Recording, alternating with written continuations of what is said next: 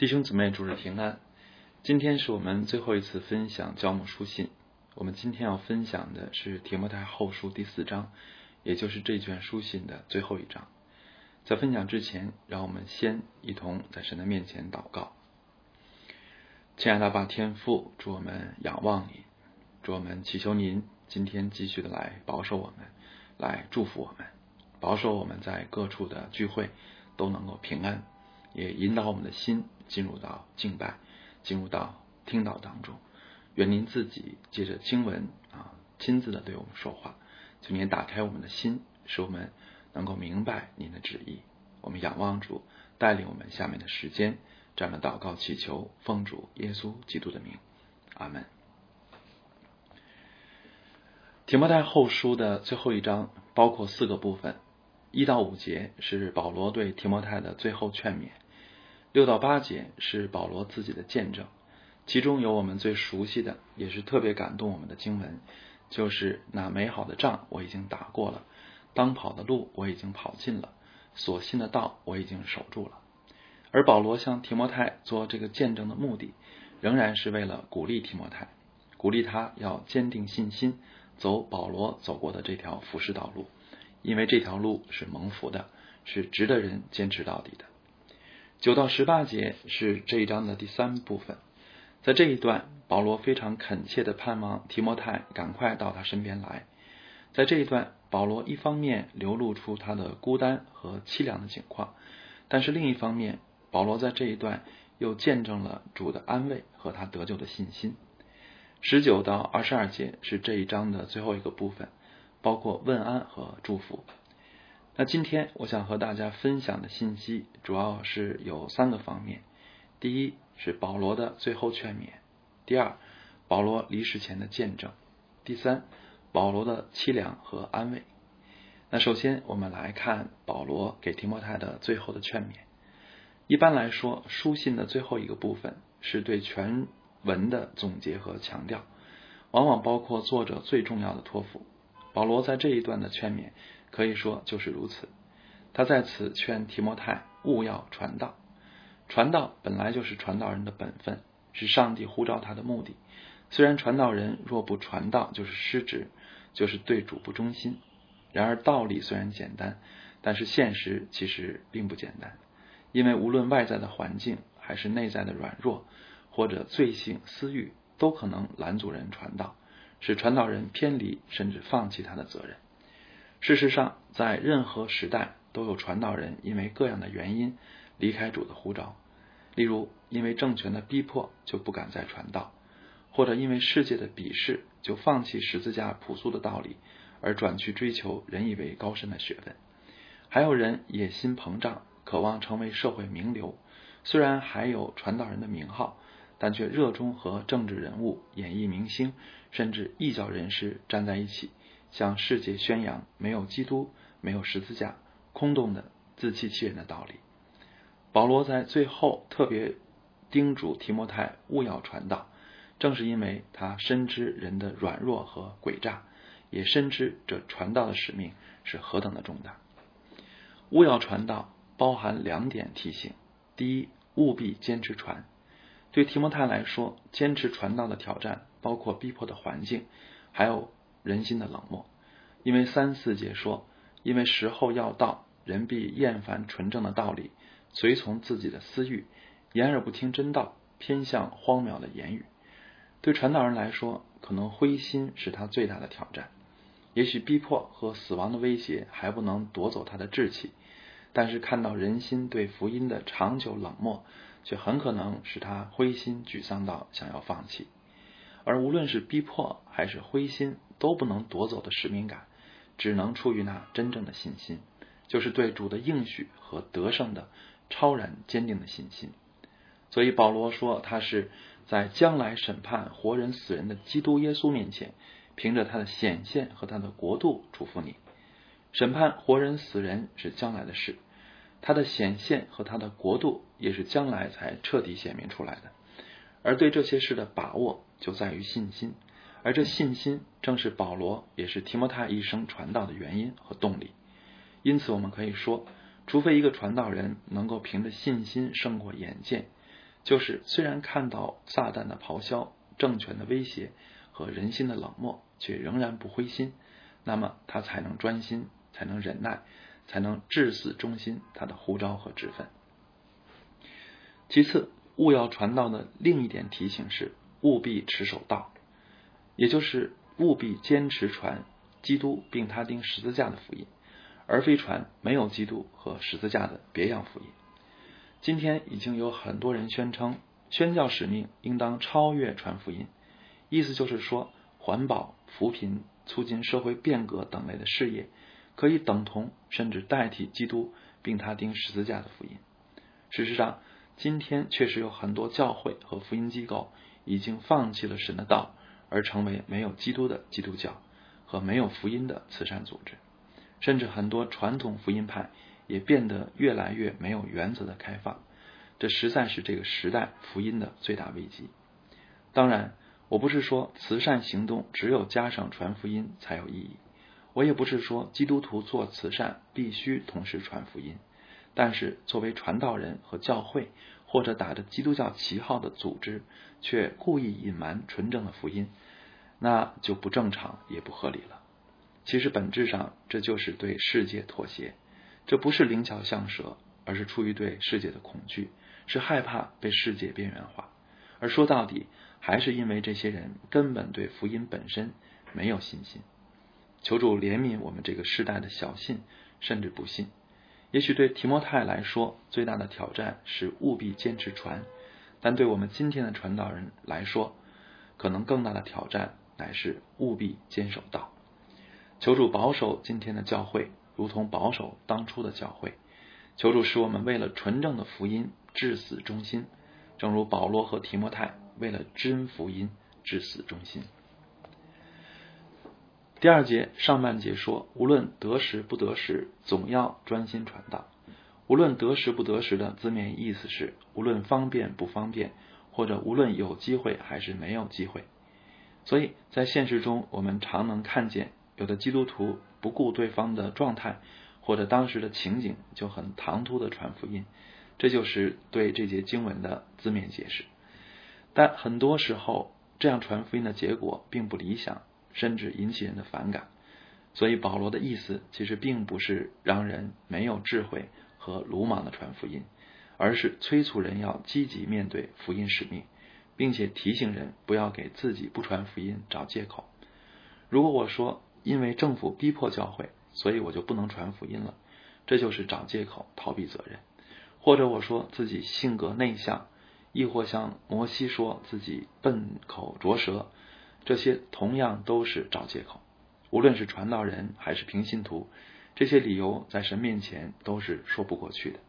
对福音使命而言，积极的心态最重要。如果我们不逃避、不退缩、不给自己找借口。那么我们就能看到身边无数传福音的机会，即使在最恶劣的逼迫处境中，基督徒其实仍然有很多为将来做预备的机会。事实上，我们在履行福音使命时，往往不是没有机会，而是自己逃避责任，或者机会来了，却因为我们没有预备而错失良机。我相信今天的中国远没有到毫无机会传福音的地步。所以我们今天也是毫无理由不传道的。但愿我们都被主打开眼睛，愿我们都看见，现在就是传福音的时代，现在就有传福音的机会。第二节下半节说，用百般的忍耐、各样的教训、责备人、警戒人、劝勉人，这些都是传道的方式。忍耐不仅是指对外在的逼迫环境要忍耐，也是指对教会自身的不成熟。或者对弟兄姊妹的生命成长，应当多多忍耐。彼得三次不认主，但主耶稣不但赦免他，又亲自寻找他，温柔的挽回他，这就是忍耐了。教会是圣徒的团体，但也是罪人的团体，其中没有人是完全的，甚至今生也没有人能够完全。所以教会一方面要持守圣洁的标准，不能因为我们做不到就降低神的标准；但是另一方面，我们也要以温柔忍耐的态度。对待偶尔被过犯所剩的肢体，要给人成长的空间和时间，否则就是律法主义了。责备、警戒、劝勉这三种方式，都是为了教导人明白真理，但是他们的严厉程度不同。责备最严厉，不仅口气严厉，也包括执行教会纪律；而劝勉就比较温和了。保罗在此列举了这三种不同的方式，显然是认为他们都是教会可以使用的正当方式。那么哪一种方式最好呢？其实没有哪一种方式绝对最好，而是要根据不同的情况，对不同的人采取不同的方式才是好的。所以，我们认为严厉的牧师好呢，还是温和的牧师好呢？其实，一味的严厉和一味的温和也都不好。一味的严厉就好像法利赛人，他们只能使人恐惧，却不能使人明白恩典；而一味的温和就好像以利，他们该严厉不严厉，就是纵容罪恶。所以，唯有知道何时严厉，何时温和，才是有属灵的智慧。求主施恩，但愿我们的牧者们都有这样的属灵智慧。接下来，我们再看保罗离世前的见证。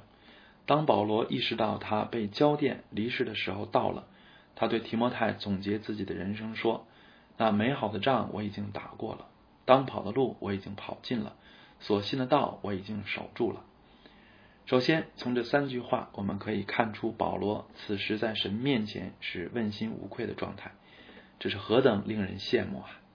有什么能比在主面前问心无愧更美好的呢？记得我曾经和大家分享过，我当初决定全职的感动，就在于非典时期，我突然意识到死亡的真实和迫近。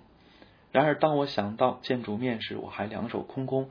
我这一生还没有认真投入过荣耀上帝和服侍上帝，我就极其惶恐。就是这种惶恐促使我决定全职，但也可以说是渴望见主面时能够内心平安，促使了我全职。而见主面时能够像保罗一样问心无愧，不仅是我那时的盼望，也是我今天的盼望。其实这不仅应该是传道人的盼望，也应当是所有基督徒基督徒的盼望。所以，亲爱的弟兄姊妹，你们是否盼望见主面时，听到主对你说：“你这良又良善又忠心的仆人，可以进来享受你主人的快乐？”或者说，你们是否害怕见主面时，听见主对你说：“你是又饿又懒又无用的仆人呢？”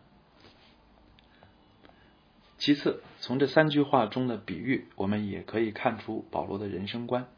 在保罗看来，人生是一场征战，人生也是一场比赛，并且是长期的至死方休的征战和奔跑。这也是约翰班扬的天路历程所定义的基督徒人生。而把人生看成征战和比赛的人，注定一生艰辛，因为他们的人生是奔跑，是战斗，所以死亡对他们来说真称得上是安息。他们也配受真正啊，配享受真正的安息和荣耀。因为荣耀的冠冕正是为那打了美好的仗、跑了当跑的路、守了所信的道之人预备的。可以说，我们的人生观如何，我们的生活形态就如何。如果我们看人生不是征战，而是安逸；看人生不是奔不是奔跑，而是闲逛，那么我们见主面时，我们会说什么呢？我们见主面时，我们可能只能说：那美好的食物我都吃过了，好玩的地方我也都去过了。只是你的道我没有传，也没有放在心上。如果是这样，我们能指望什么冠冕为我们存留呢？保罗在他的书信中从不隐瞒他的艰辛和苦难。那么，为什么保罗不怕吓着提摩太，也不怕没有人敢做传道人呢？这都是因为保罗真的相信天国，相信永生和一切上帝的应许。所以他鼓励提摩太的方法就是指着将来的审判和荣耀。因为那些对他来说是如此真实，真实到足以激励人舍弃暂时舒适的生活，而追求永恒的享受。总之说到底，谁是那能为主打仗、为主奔跑，又能守主道的人呢？其实就是第八节所说的那些真正羡慕上帝显现的人。所以，亲爱的弟兄姊妹，我们对基督再来、新天新地、复活、永生等等这些福音的信息，究竟相信多少呢？除非我们真的深信，否则我们就不能真的过一个为主奔跑、与魔鬼征战，并且持守信仰到底的人生。第三，从这三句话，我们还可以看出，信仰是一生的考验。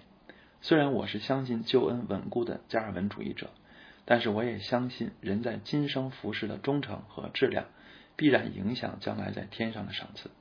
虽然都能得救，但圣经说，有的人好像从火中经过，而有的人却能得更大的赏赐。保罗的见证是最美好的，因为他经受住了一生的考验。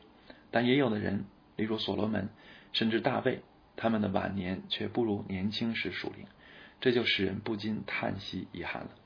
所以，亲爱的弟兄姊妹，如果你曾经对主特别热心，你可以为此感恩，但你绝不要因此满足，更不能骄傲。